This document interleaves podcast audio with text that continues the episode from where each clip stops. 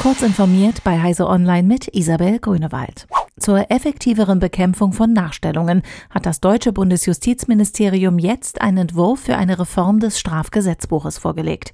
Damit soll insbesondere Cyberstalking besser erfasst und das Nachstellen insgesamt härter bestraft werden können. Justizministerin Christine Lamprecht betonte, Stalking ist für die Betroffenen oft schrecklicher Psychoterror mit traumatischen Folgen. Es müssten daher mehr Fälle vor Gericht kommen und die Täter konsequent zur Verantwortung gezogen werden. Die Deutsche Telekom hat in Emmerich in Nordrhein-Westfalen zur Verlegung von Glasfaser das Keyhole-Verfahren getestet. Es soll Glasfaseranschlüsse minimalinvasiv, umweltschonend und ohne lange Belästigung durch offene Baugruben innerhalb weniger Stunden in die Häuser bringen. Mit einem Horizontal-Spülbohrverfahren wird dabei ein Kanal für den Glasfaseranschluss bis zum Haus des Kunden gebohrt. Die Auswertung der Tests in Emmerich soll in den nächsten Wochen erfolgen.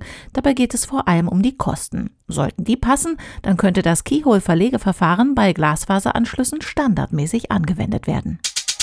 Google hat sich endlich dazu durchgerungen, eine seiner beliebtesten iOS-Apps auf einen aktuellen Stand zu bringen.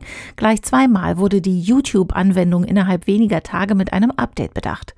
Der Suchriese versorgt die Nutzer nun erstmals mit den von Apple geforderten Datenschutzlabels für App Store-Programme.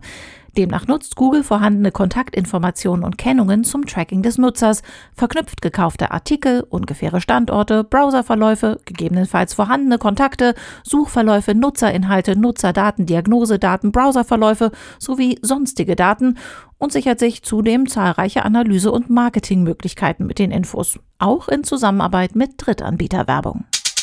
Sennheiser organisiert sich neu und konzentriert sich künftig auf den Geschäftsbereich Professional. Die Spezialisten für High-End-Audio aus Niedersachsen suchen deshalb nach einer Partnerschaft für ihre Consumer Electronics Sparte. Dazu gehören Kopfhörer und Soundbars. Selbst das Abstoßen der Sparte als Ganzes schließen die Geschäftsführer nicht aus.